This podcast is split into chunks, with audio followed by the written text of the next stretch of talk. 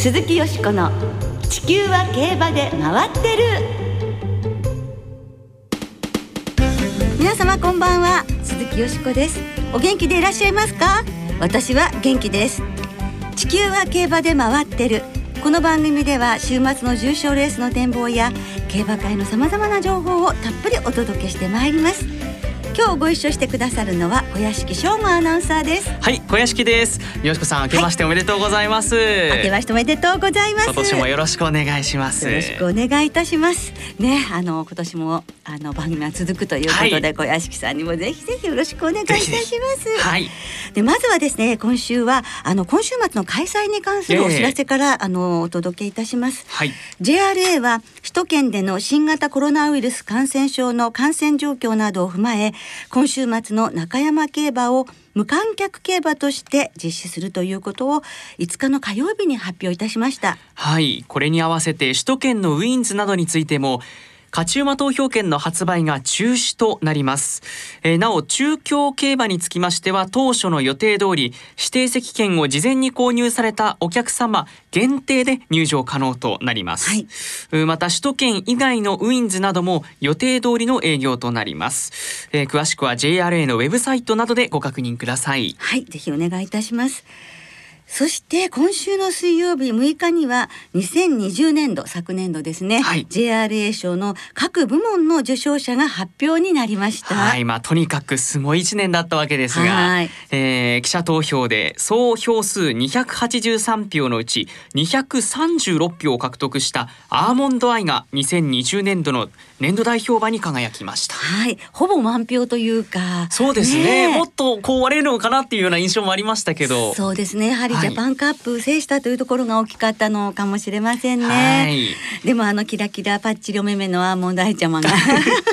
えー、2年連続年度代表馬ということになりました。はい、えー、そしてその他の部門、えー、最優秀2歳ボバにはダノンザキット、最優秀2歳牝馬はソダシ、最優秀3歳ボバにコントレイル。最優秀3歳牝馬はデアリングタクトにそれぞれ決まりました。そうですね。ここはもう皆さんその通りという感じですよね、うん、はい。まあそうだしは本当白毛で年度代表馬でしょ2歳のね。ねいや もうなんだ感慨深いものがねありますしあのこうやって見ると本当になんか晴れ晴れとした気持ちになる活躍をした馬ばっかりですよね、うん、はい、ザキットもねあのカーデルナ騎手の涙が印象的でしたね。ね。はい、えー、さらに最優秀4歳以上ボバがフィエールマン、はい、最優秀4歳以上牝馬のアーモンダイは年度代表馬と同時の受賞ということになりました。はいえまた最優秀短距離馬はグランアレグリア。最優秀ダートホースにチューアウィザード。最優秀障害馬は名称脱菜がそれぞれ受賞しました。はいそうですね。そしてクロノジェネシスが特別賞ということになりましたよね、えー、ん。なんかあの普通の年だったら年度代表馬になっていい馬がたくさんいる年ねどの馬もだって普通の年したら年度代表馬間違いない馬たちですからね。はいというね記録活躍だったわけですけどね、うん、まあこんなにですか私たちは本当にね感動感銘を与えてもらったんだなって思いますね。はい勇気と元気も非常にもらいましたが。そうですね。まあ、フィエールマンと、はい、そのアーモンドアイはあの牧場に戻りまして、うん、えこの春から繁殖生活に入るということでフィエールルマンがねあの引退というのは突然だったのではい、ちょっとね残念でしたけれども、えー、これからまたいい子どもたちを出してほしいと思います。それ以外の受賞馬は現役続行の予定です。いや今年も楽しみですね、うん、本当に競馬が。楽しみですね。はい。活躍を期待いたしましょう。鈴木よしこの地球は競馬で回ってる。この番組は JRA 日本中央競馬会の提供でお送りします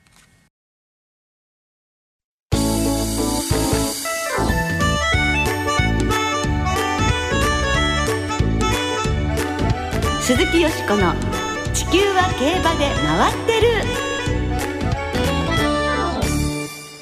1月の10勝思い出のレース。ということで今週は1月に行われている重賞レースや1月に行われた印象深いレースの中からリスナーの皆さんの思い出のレースそして私が特に印象に残っているレースをご紹介してまいりますはい、えー、今年は1月中山中京、えー、そして来週16日から小倉競馬が始まります、えー、そして今月の最終週30日からは東京での開催がスタートします。重賞競争はすでに終了している東西の金牌を含めて11のレースが行われます。はいやっぱりあ今年も始まったっていう感じがしますよね。ねいよいよ一年が新しくなったなという感じですよね。えー、そして春のね大きなレース目指してここからまた階段がこうね、うん、始まってくって登ってくってそういう感じですよね。はい。そんな中、はい、よしこさん特に思い出に残っているどんなレースでしょう？はい。今回はねあの日本のレースではなくてアメリカのサンタニタ競馬場での出来事というのを、サンタニタ競馬場での出来事、はい、1999年に初めてサンタニタに出かけたんですけれども、はい、この時あのどうして出かけたかというと竹豊騎手が毎年、まあ、サンタニタずっと長いこと言ってらしててあの暮れからお正月にかけてその競馬場競馬してるところで何かやっぱりこう研鑽を積むということでいらしてたんですけど、えー、一体どんなことをなさってるんだろうっていうのにとても興味があってそれでなかなか行けなかったんですけどこの年に、はい、あの豊騎手にあのちょっと取材させていただけないかってお願いしたら「あいいですよ」っていう感じだったので、えー、じゃあっていうので行ったんです。はいはい、そしたらあの千田照彦騎手もあの見えになっていて結構いろいろ若い方にお声をかけてねあのご一緒されたりしてますでしょ。そしたらあの私がそのサンタニタ競馬場に1月6日に1999年の1月6日にあの空港からホテル行ってそれからすぐ競馬場に行ったら、はい、ちょうど千田騎手が馬に乗ってパドックから出るとこだったんです。えー、それで「ああチーボー!」っていう感じで「頑張ってね!」みたいな日本語めちゃ日本語であの 応援したんですね、よしこさんが。はい、ああみたいな感じで行かれたらお勝ちになったんですよそのレース。でそれがまああの千田騎手にとっては海外一勝っていうね本当に記念すべきじゃ勝利だったんですね。そうだったんです。プライドオブインテグリティ号というので一着。でものすごい喜んでらしてで竹豊騎手も本当がことのように喜んでらしてああいいシーンに巡り会えたなって。でまああの結局そのお二人を取材できることになったんですけど、はい、翌日の朝にもう早朝本当に起きて、えー、彼らにくっついて回ったんですけどその武豊騎手ってもう1999年っていうともう日本のトップ中のトップで、えー、ジョッキー大賞な騎手大賞もずっと取ってらっしゃったような頃なのにあの一軒一軒厩舎回られるんですよ。あ武騎手が。はいおはようございますって入られトントンおはようございますって感じなんで、はいはい、それであの豊武ですって言ってあの調教でだけでも構わないので一頭でも構わないので乗せていただけないでしょうかって言って一軒一軒回ってらしたの厩舎を。あの武豊騎手が。はい。もうそれは衝撃でしょ？でもあまりにもびっくりしてしまってあのこれを毎年してらしたんですかって聞いたら「そうですよ」って明るく軽くおっしゃるのね。はい、であのあ武豊日本で武豊さんを知ってるだけにえ新人騎手の感じないですか、だけどね全然それをあの逆にあの、まあ、こんなもんですよって岡部さんだって大変だったって聞いてますしねってこんなもんなんですよっておっしゃるね。で調教だけでも乗せてもらえたらラッキーって言ってレースにつながったらもっとラッキーっていう感じなんですよ。それであの歩いてるうちにクリス・マッケロン騎手がいらして豊さんに声かけてなんかゴルフの誘いしてでそのゴルフ談義をされたりして、はいはい、でそういうこともすごく嬉しそうで「あそんな仲良くなったのね」みたいな話してたら「あのいやあのサンタニタではロッカールームでもうクリスの横なんですよ隣が僕なんですよとかそういうこともすごく嬉しそうにわけなんですね。でスタンドの前にコーヒースタンドがあってそこに行ってあのすごい美味しいものをあの飲めますよとか言うね。で何って言ったらあのあの豊かスペシャルお願いしますで向こうからあのそのコーヒーショップのおばさんがあのあ豊かスペシャル？とか言うのね。それででそうそうみたいな感じであのそれ何それ？って言ったらチョコレートドリンクとコーヒーをハーフハーフででハーフハーフでねとかって言ってるんですよ、はいはい、でももうそういうふうにすごい仲良くなっててその一個一個があのたとえたとえそのレースにつながんなくても気丈にねでもものすごく楽しんでらっしゃる。っていう、そしてとっても前向きにね取り組んでらっしゃるっていうのが伝わってちょっと泣きそうになったんですけど、うん、あでもこういうふうにあってやっぱ海外に来ると気さくにこういろんなことを楽しめるっていう誰も僕のこと知りませんからね。だからあのこんなふうにすごい気兼ねなくいろんなことができるっていう部分もあるみたいだったんですけどまあ何年も来て行ってるからその豊かスペシャルっていう飲み物も生まれるんだけど、はい、まあ、でそういうのをあの千田さんはじめいろんなね一緒に行かれる若い方たちがその姿を見てやっぱり学ばれることっていう勉強になりますよね。ね大さんになりますよね。うん、まあそんなことを思ったまあ1月の サンタニタの話で今日はちょっとその話をしたくて、はい、この千田騎手の初勝利の話も兼ねてさせていただきました。いや今ねこうしてよしこさんからそういうお話聞くだけでも僕も勉強になるぐらい、あ竹豊騎手そういうふうにやっぱり努力されてきたんだっていうのがすごく伝わってきました。えーね、そして今の世界の豊か竹があるわけなんですよね。うん、今につながってるわけですもんね。そうですよね。はい、だから本当はその千田さんのレースをねご紹介し 本当はねあのそのメモリアルなレースをお届けしたいんですけどさすがに当時のサンタアニタのレースの実況録音ラジオ日経のライブラリにありませんでしたので、はい。はい、千田騎手がですね、えー、この7年前に1992年初めて重賞制覇を果たしました、えー、スカーレットブーケで勝った京都牝馬特別実況録音でお送りしましょう。直線に向いてくる。先頭はミルフォードスルーだ。ミルフォードスルー先頭。スカーレットブーケ2番手。内からユウセイフェアリーが差し込んでくる。あるいはエイシングウィザード。エイシングウィザード。これが現在5、6番手。一番外からはテンザンハゴロモ200を切りました。抜けてくる。スカーレットブーケ。スカーレットブーケ。内からミルフォードスルーと優勢フェアリー。天山羽衣さあ2番手は接戦だ。スカーレットブーケ先頭。スカーレットブーケゴールイン。2番手どうか。内からミルフォードスルー。優勢フェアリー。外からは天山羽衣。8番のスカーレットブーケ。久々に勝利を飾りました。はい、3歳1月のクイーンカップ以来の勝利ということで、スカーレット・ブーケファンの皆さんよくご存知の通り、ええ、ね、桜花賞4着、オークス5着、エリザベス女王杯3着という、なんとか足んないお嬢様だったんですけど、ね、ここで約1年ぶりの勝利ということで、あの、千田騎手のいつもより前へ行くというね、あの、積極的なレース運びで、それが功を奏しての優勝ということになりましたね。はい、まあ、スカーレット・ブーケと言いますとね、やはり子供の大和メジャー、うん、大和スカーレットがね、活躍したということで、印象に残ってますけどね。えー、はい、今千田騎手は調教師として活躍されてらっしゃいますね。うんはい、では過去に1月に行われたレースについてリスナーの皆様からも思い出のレースたくさんいただいていますのでご紹介してまいりましょうね。はいご紹介しましょう、はい、オーサムエアプレーンさん。1月の思い出のレース。2005年の若駒ステークスです。4コーナーで後方にいたディープインパクトが圧巻の末足で束を置き去りにした衝撃は今でも忘れられません。その時点で将来の三冠達成を確信しましたその時の実況を何度でも聞きたいです。はい。わかる。何度でも聞きたいです本当に本当に名前の通り深い衝撃でしたよね、えー、そうですよね、うん、はい。それではお聞きいただきましょう縦長縦長で第4コーナーカーブ。前に2頭リードは5馬身になりました。先頭はテームヒットでリードを2馬身で第4コーナーカーブ。へ2番手には KI ヘネシーが依然として追走400の表彰通過。3馬身差がついて玉光3番手。あとまだ6馬身外差がついてようやく大外。ディープインパクトが差を詰めてまいりました。さあ前の体勢変わって KI ヘネシー先頭だ。リードが34馬身 200m 通過。外からディープインパクトすごい足。一気にかわしたかわした。強い強い。かわしてあっという間リード7馬身8馬身広げていった。2番手には KI ヘネシーの体勢。インプレッション3着合輪ディープインパクト強い。並んでからあっという間に抜けました。いやー本当にこれはほとんどの方がこのレースで大ファンになったっていう方が多いと思うぐらい、飛んでるっていう宙を飛んでるってここから始まったような気がしますね、はい、次元の違う走りでしたよね本当に。気持ちいいですよね。はい。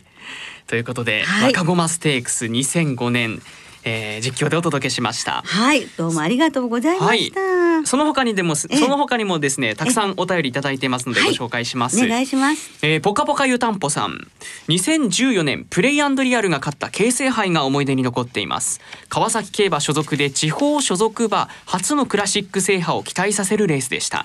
レース後に故障が判明し引退となりましたが無事に行っていればなと今でも思います。馬なりくん .com さん思い出のレースは1995年の桜ローレルが勝った日刊スポーツ賞金杯です、はい、この後にもしこのこの年にもし凱旋門賞に行ってたら勝ってたかもね、っていうぐらいな強さでしたよね。ね、もう抑えきれないぐらいのね、えー、勢いでしたもんね、ね、この金杯と中山記念っていうのはね。はい。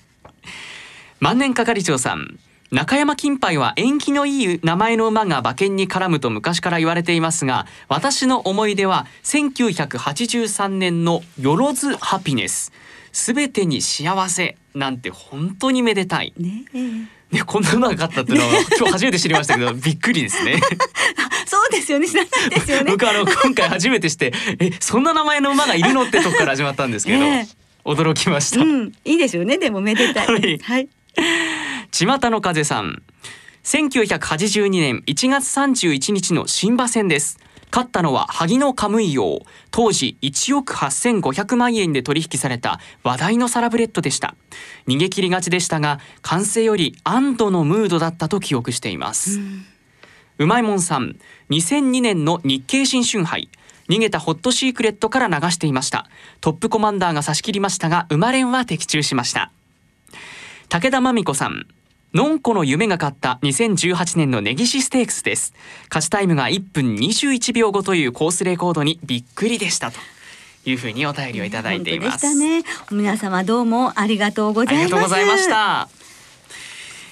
えー、ではね皆さんからのお便りご紹介したところで、はい、サンタニタ競馬場で千田騎手が勝利を挙げた1999年。えー、日本でヒットした曲、よしこさんどんな曲だったんでしょう？はい、1999年というのは競馬の世界ではね、日本のあれではあのエルコンドルパサーが凱旋門賞2着とか、それからメイスオペラがフェブラリーステークスを勝ったり、あとね、この私がサンタニタに行った1月6日の2週間後にシーキングザパールがサンタモニカ飯店に出るというので、えー、私はもう一回また行ったんですよ、サンタニタに。うん、まあそんな話はまたいつかまた。したいと思いますが、うん、そんな1999年のヒット曲。この年の秋にデビューした嵐。そのデビュー曲ですね。嵐お聴きいただきましょう。この放送は本日1月8日金曜日のお昼過ぎに収録したものです。その後発表された出走取り消し機種の変更などにつきましては JRA のウェブサイトでお確かめください。鈴木よしこの地球は競馬で回ってる。ここからは週末に行われる重賞を展望していきましょう。今週は土曜日から月曜日までの3日間連続開催。日曜日に中京競馬場で新山記念。月曜日に中山競馬場でフェアリーステークスが行われますえまずは中京競馬場で行われる3歳馬による芝 1600m 戦 G3 新山記念を展望していきましょう、はい、まあこの新山記念と言いますとアーモンドアイジェンティルドンナなどね名馬が勝ってきたレースではありますが、はい、ここを勝つ牝馬はもう大成功という感じですよね、ね、とにかく注目の一戦ですよね、はいえー、8日金曜日正午の時点の中京競馬場天候晴れ芝コース量ダートコースも量の発表。クッション値は10.8とやや固めのレンジとなっています、うん、はい。どういった見解でしょう？さあここはなんと今日ですね特集コーナーで話したコンビの 馬があるんですよ、うん、そうなんですよね、ね、もうお気づきの方もいらっしゃるかもしれませんが。ガディーズビビッドですね、えー、えー、千田照彦調教師そして竹豊騎手騎乗ということで、はい、竹騎手は4戦中3戦で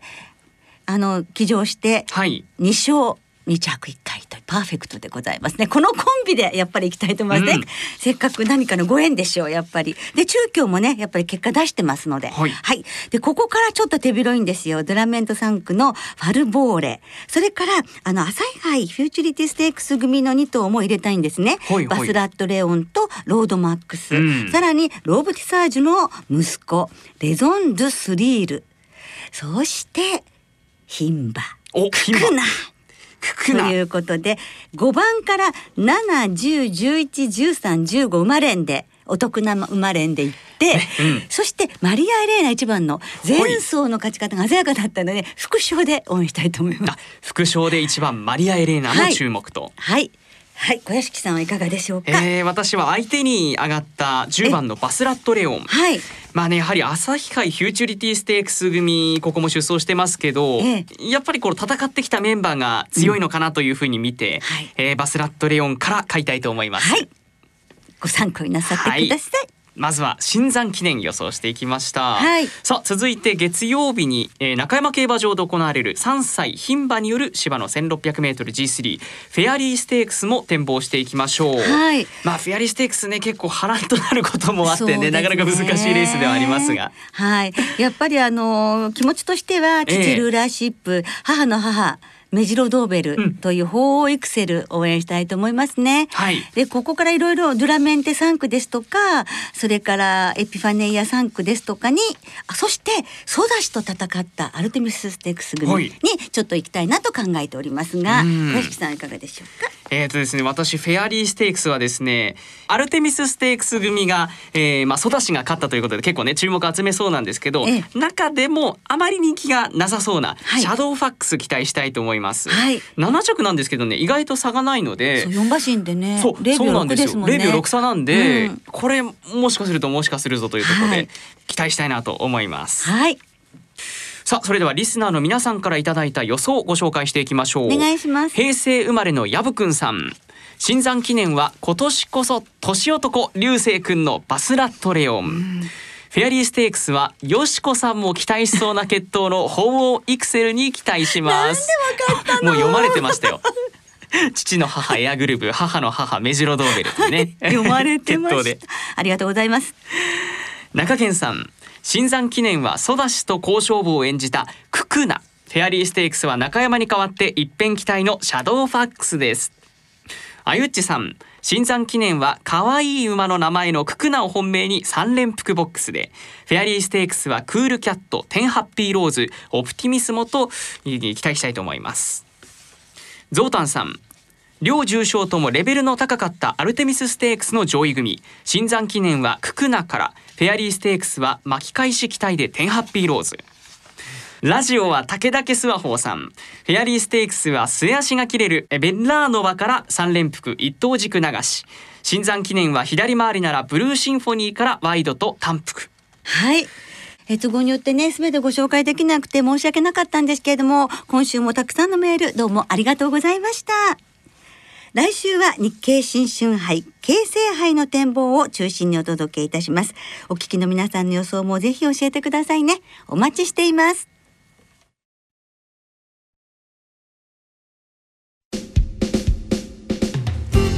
今日もそろそろお別れの時間となりました今週は祝日の月曜成人の日まで3日間連続開催。中山競馬場と中京競馬場での開催です。ウィー5の発売は日曜日と月曜日2日間行われます。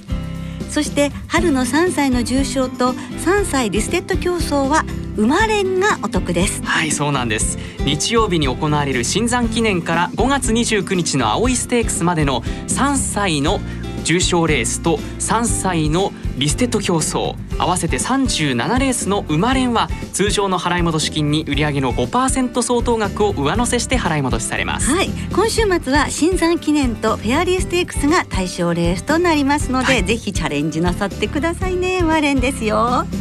また番組冒頭でもお伝えしましたが中山競馬は無観客で行われます。はい。合わせて首都圏のウィンズなどについても勝ち馬投票券の発売が中止となります。なお中京競馬場は当初の予定通り指定席券の事前に購入された方限定で入場可能となりますのでご注意ください、はい。えー、また首都圏以外のウィンズなどについては予定通りの営業となります。詳しくは JRA のウェブサイトなどでご確認ください。はい、えー、それではねどうかコロナ対策しっかりなさって、うん、3日間連続の週末の競馬存分にお楽しみくださいね